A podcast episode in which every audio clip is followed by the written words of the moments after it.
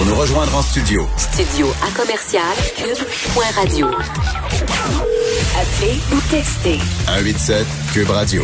1877 827 2346. Politiquement incorrect. Moi, je croyais qu'avec la pandémie, on allait arrêter de séparer, de diviser le Québec en petites tranches, les hommes, les gays, les femmes, les racisés. je pensais que face à un virus qui touche tout le monde, on retrouverait soudainement euh, la notion d'humanité. Nous sommes tous des êtres humains, on s'en fout de notre couleur de peau, de notre sexe, de notre orientation sexuelle. Eh bien non, les tenants de la politique identitaire persistent et signent. Nous allons en parler avec Mathieu Bocoté, chroniqueur, blogueur, Journal de Montréal, Journal de Québec, animateur du balado ici, Les idées mènent le monde. Salut Mathieu. Bonjour. Alors là, tu parles, écoute, d'un partisan de Dominique Anglade. Lui est noir, elle est noire, donc je l'aime parce qu'elle est noire, comme moi. Ouais. Alors c'est Eddie King qui est un qui est un humoriste qui est, qui est un, peu connu, je dirais. Euh, peut-être le sera-t-il davantage, qu'en sais-je. Mais pour l'instant, euh, c'est une figure qui existe dans le milieu de l'humour au Québec et qui a fait une vidéo assez fascinante où euh, postée sur Facebook où il nous disait, eh bien, exactement. Euh, pourquoi votre pour Dominique Anglade? Parce que je suis parce qu'elle est noire, je suis noir. Elle est de ma communauté c'est ma communauté, donc je l'appuie. Euh, en plus, on a le choix entre euh, la corruption, c'est les libéraux, ou la xénophobie, c'est la CAQ. Mais je préfère la corruption à la xénophobie, donc j'embrasse euh, Dominique Anglade. Et là, il y a plusieurs éléments là-dedans qui m'ont fait sauter dans les airs. Le premier, c'est que Eddie King est un Français d'origine congolaise, arrivé au Québec en 1995 et qui dit que la communauté haïtienne est sa communauté. Là, il y a quelque chose qui m'échappe à travers tout ça. Euh, et ce qu'on en comprend, c'est que sa communauté, il ne, il ne la définit pas en matière culturelle, historique, euh, politique, pour lui, elle est raciale. Donc, il dit, je, je ma communauté, c'est ma couleur de peau.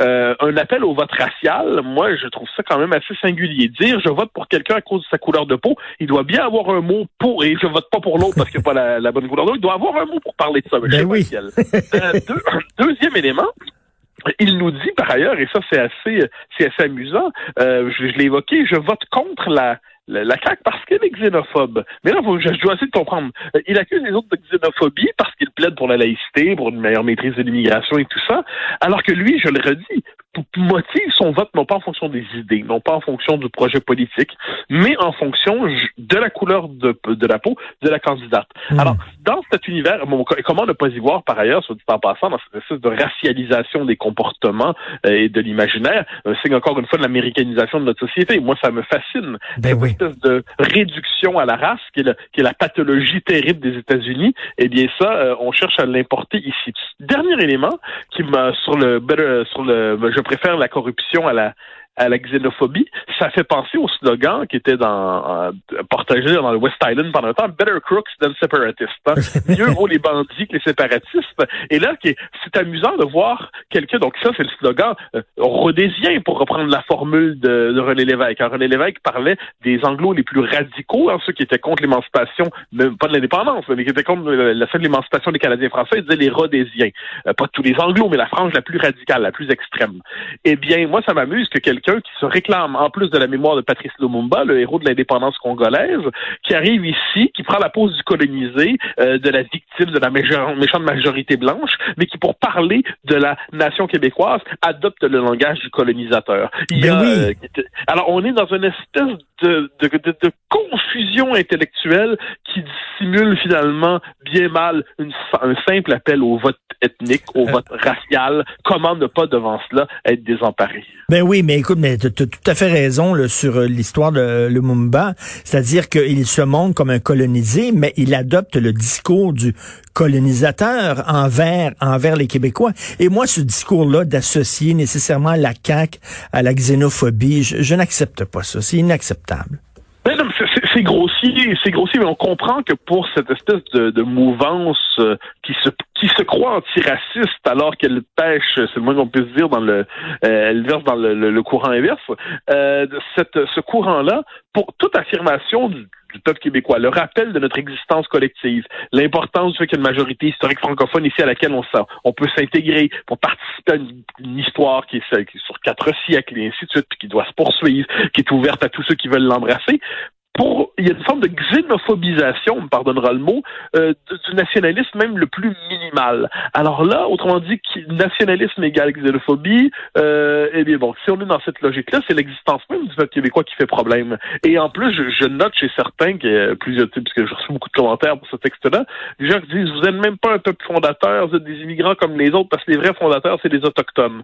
Non, ah. un instant, c'est plus compliqué. C'est plus compliqué cette affaire. Premièrement, les nationalistes québécois ont toujours été très ouverts envers les Premières Nations. On peut penser à René Lévesque. Ensuite, sur le plan de, de cette réalité historique et politique qui s'appelle le Québec comme pays, je pense qu'on peut difficilement contester la part fondateur euh, des, des, des, Français. Mais je note celui qu'on peut la contester si on regarde la vidéo récemment postée par Valérie Plante euh, sur les, pour célébrer l'anniversaire de Montréal, où elle faisait appel à un historien et les deux ensemble en venaient à presque nier par le silence les origines françaises et le, la, la, la, la fondation. Bon, c'est ça. Tu m'as, tu m'as envoyé ce vidéo-là que je n'avais pas vu. Donc, c'est un, c'est, euh, euh bon, c'était l'anniversaire de Montréal. Et là, Valérie Plante, euh, euh, joyeux anniversaire Montréal, et donne la parole à un, un historien qui nous dit que Montréal a été créé par les Haïtiens, par les Vietnamiens, par...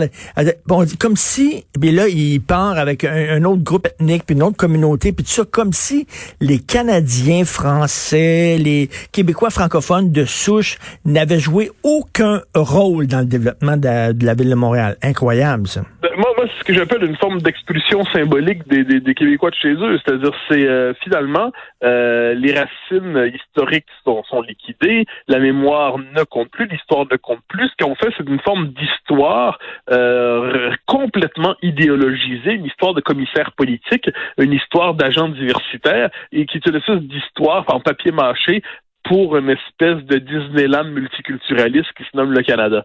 Euh, il y a quelque chose là-dedans d'un peu choquant, mais quand on regarde tout ça, retour à Eddie King un instant, on est donc dans cette espèce de, de situation paradoxale où des gens qui en appellent explicitement à la conscience raciale, au vote racial, se permettent d'accuser de xénophobie ceux qui en appellent à la, ben laïcité et la nation.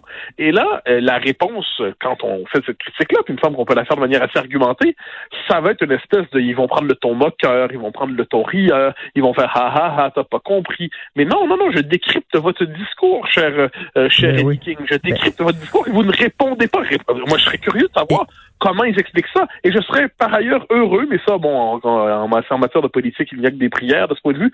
Je serais heureux de voir Dominique Anglade dire clairement, sinon ce type d'appui-là, non, non merci. parce que Dominique Anglade est une femme de qualité. Mais ben, Dominique Anglade, elle veut qu'on vote pour elle, pour ses idées, pas pour la couleur de sa peau, ni pour euh, ce qu'elle a entre les deux jambes. Et écoute, Eddie King, et, Mathieu, Eddie King, je suis convaincu que ce serait le premier à traiter euh, Jacques Parizeau de raciste à cause de ses propos sur le vote ethnique. Or, qu'est-ce qu'il préconise, lui? Qu'est-ce qu'il recommande sinon un vote ethnique? Oui, et puis moi, je, moi je dirais sur ça, c'est assez particulier. C'est-à-dire si on avait euh, je ne sais quel groupuscule euh, ultranationaliste un peu bizarre qui disait je fais un appel aux blancs pour qu'ils votent pour euh, je sais pas moi, la CAQ, le PQ, quand sais-je, le parti méchant du moment, eh bien, tout le monde dénoncerait ardemment avec raison. Puis je suis persuadé que les chefs souverainistes eux-mêmes seraient les premiers à dénoncer cette espèce de d'appui toxique et empoisonné. Bon, euh, ben j'espère inversement que euh, les, autorités du Parti libéral vont dire ça, ça, c'est pas une raison. Vous pouvez vous appuyer pour des tonnes de raisons. Euh, il se peut que j'en trouve pas là-dedans, mais il y a des électeurs qui aiment ça. Mais cet appel explicite au vote racial, non. Mais, mais moi, je me, je me souviens, il y avait eu une élection euh, fédérale et il y avait une, euh, une candidate grecque. Et je me souviens des journaux, des journaux grecs de, de la circonscription, les journaux pour la communauté grecque, écrits en grec, qui disaient faut voter pour elle parce qu'elle est grecque, elle est des nôtres. Alors donc, le, le, vote, le vote ethnique, je m'excuse, mais il existe. Alors, c'est le paradoxe, hein. c'est-à-dire que hum, a quelquefois dans nos sociétés l'impression que plus une chose existe, et moins on a le droit de la nommer. Et, hum, et devant cela, c'est-à-dire c'est un effet du multiculturalisme canadien à bien des égards, hein. c'est-à-dire cette espèce d'appel à la survalorisation des identités communautaires, la dévalorisation du référent national, surtout s'il est québécois. Mais là, c'est que c'est une étape de plus. Moi, c'est ça qui me frappe là-dedans, c'est une étape de plus, parce que, euh, comment dire, là, on n'est même plus dans du vote, on pourrait dire, communautaire classique classique. On est dans du vote racial pur et simple. Un vote racial. Tu sais, il y a quelque chose. Et on est devant quelqu'un, je le redis, je fais le parcours parce que c'est important de leur dire. Un Français d'origine congolaise arrivé au Québec en 1995 qui se projette mentalement dans la communauté de Dominique Anglade parce qu'il dit que c'est la sienne, même s'il précise lui-même de ne pas être haïtien. Ben là, là, là, qu'est-ce que c'est que ça?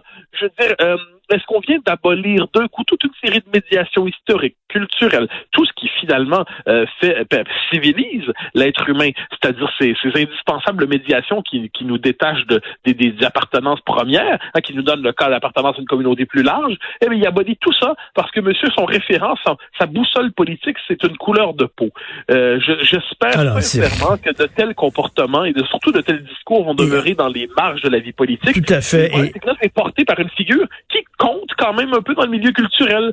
C'est ça qui est dommage. Et en terminant, écoute, pour revenir à ce vidéo euh, hallucinant de la ville de Montréal, euh, c'est correct de, de, de souligner euh, l'apport et la contribution des Vietnamiens, des Haïtiens, etc., des Irlandais à la construction de Montréal, mais faut-il pour autant s'effacer? C'est pas, pas, pas parce qu'il faut s'ouvrir aux autres qu'il faut s'effacer, voyons. Absolument. Puis il y a un bon exemple dans la vidéo, quand on nous parle des boat people. Tout le monde a toujours considéré avec raison que les Québécois ont fait preuve d'une générosité remarquable avec les boat people vietnamiens qui fuyaient le régime communiste. Très, très bien. On parle d'un régime tyrannique. On oublie de dire qu'il était communiste, mais bon, très dans la vidéo, donc très bien. Eh bien, quand ils nous présentent la vidéo, ils disent grâce à un programme du gouvernement fédéral et avec l'aide des associations de droits des immigrants à Montréal. Oups, encore une fois, on fait disparaître la générosité remarquable des Québécois là-dedans. Incroyable. le récit, elle est gommée. C'est Ottawa plus les, plus les associations issues des immigrants qui euh, qui sont véritablement porteuses de cette générosité. Les Québécois sont encore, euh, le, Québec francophone, tout ça. Oups, éclipsé encore une fois. Mais, Moi, absolument rien contre la mention euh, de la diversité des origines. La question n'est pas là. Mais il y a quand même un tronc commun dans cette histoire. Et l'idée, en ce moment, on dirait que c'est comme abolir ce tronc commun. Et on voit, on voit que Valérie Plante, finalement, elle est très très près de Justin Trudeau. Elle rêve d'un pays post-national. Ah ben oui, non, mais son, son pays post-national, c'est Montréal.